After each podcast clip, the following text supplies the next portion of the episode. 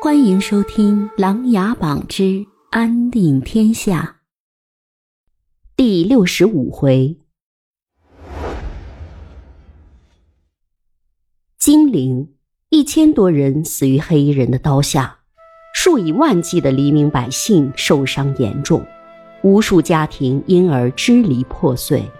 虽然蔡全和沈追等官员夜以继日地进行安抚，但是如此惨状已经让曾经的繁华气息无影无踪，凄凉充斥着街道，人心惶惶。逃走的黎民百姓也是不计其数。这一切似乎都在等待着萧景琰的回来，等待着他去抚慰。而各路胜利的大军应该会很快回来。出征的将领们对金陵的思念早已是按耐不住，他们是一路策马，恨不得长上一对翅膀，早点回到金陵，回到家里。霓凰带着穆青来到萧景琰的寝宫，龙榻上的萧景琰还在不断的呻吟着，一旁的柳皇后站在窗帘后面流着泪，也不断的哭泣着。霓凰和穆青赶紧叩拜行礼。柳皇后这才从窗帘后面慢慢的走了出来。皇后娘娘，穆青从云南看望皇上来了。霓凰提醒道：“臣给皇后娘娘请安，皇后娘娘千岁。”穆青连忙说道：“起身吧，穆王爷有心了。”柳皇后回答道：“皇后娘娘，皇上病情如何了？”穆青急忙问道。还是那样子，没有任何好转的迹象。穆王爷可认识神医？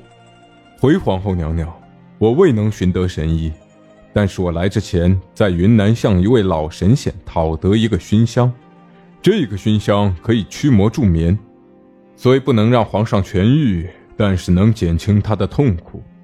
穆青说完，从怀里取出一个小木盒。穆王爷真是有心，你给我吧。我去放，六皇后随后走了过来。皇后娘娘，还是让我来吧。这个熏香刚打开时非常刺鼻，怕是惊着了您呢。穆青连忙解释道。柳皇后看了看霓凰，霓凰微微点头。柳皇后又接着说道：“那穆王爷请吧。”柳皇后走到霓凰身后，又看了看。霓凰对着他点点头，柳皇后随后走出寝宫，穆青背对着他们，并没有发现柳皇后出了寝宫。她慢慢的掀开床帘子，左手拿着熏香木盒，右手缓缓的伸进自己的怀里，拿出了一把短剑，对着萧景琰的背后。他又转过头去看了看霓凰，露出了诡秘的笑容，然后手起剑落，直插萧景琰而去。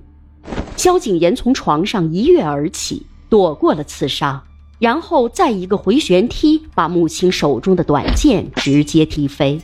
未等穆青站稳，萧景琰又是一个连环脚，直接把穆青从床榻前踢飞到霓凰的面前，倒在地上动弹不得。母亲，你为什么要刺杀皇上？霓凰虽有惊愕，但是并不慌忙。倒在地上的穆青口吐鲜血，并没有说话。萧景琰从床榻里走了出来，穆青抬头一看，才发现这个人根本不是萧景琰。聂风大哥，你把这个贾穆青先绑了。霓凰手拿佩剑，指着贾穆青。聂风手脚麻利，不一会儿就绑了个结实，然后朝霓凰点了点头。随后，他扛起贾木青和霓凰一起来到了宫殿朝堂。柳皇后和沈追、蔡权等一众文武百官早已在此等候。蔡权上前询问柳皇后是否审问，柳皇后坐在龙椅上点了点头。你是何方人士，胆敢冒充穆王爷行刺皇上？蔡权声音洪亮，气势十足。我是穆青。云南穆王爷，你们不认识了吗？穆青表情凝固，冷冷的说道：“胡说！穆王爷怎会行刺皇上？”蔡权大声呵斥道：“萧景琰利用我们云南穆王府的声誉，让大梁的黎民百姓对我们无比痛恨。这是我不能忍受的。姐姐，你还站在那儿作甚？穆青焦急地望着霓凰，你还在演戏？你是谁？你根本就不是穆青！霓凰大声反驳道：“我是你的青儿啊！”穆青眼眶湿润了起来。霓凰笑了笑：“哼，我看你还要狡辩吗？我随便说一件事就能揭穿你。你们不信？好，有人为我作证。他们现在就在宫殿外，马上就要进来了。”穆青突然理直气壮起来：“报，太子回来了！”外面的禁军门卫在门口禀报道。在场的人一听，都惊愕不已，全部看向朝堂门口。本集故事播讲完毕，欢迎订阅与分享。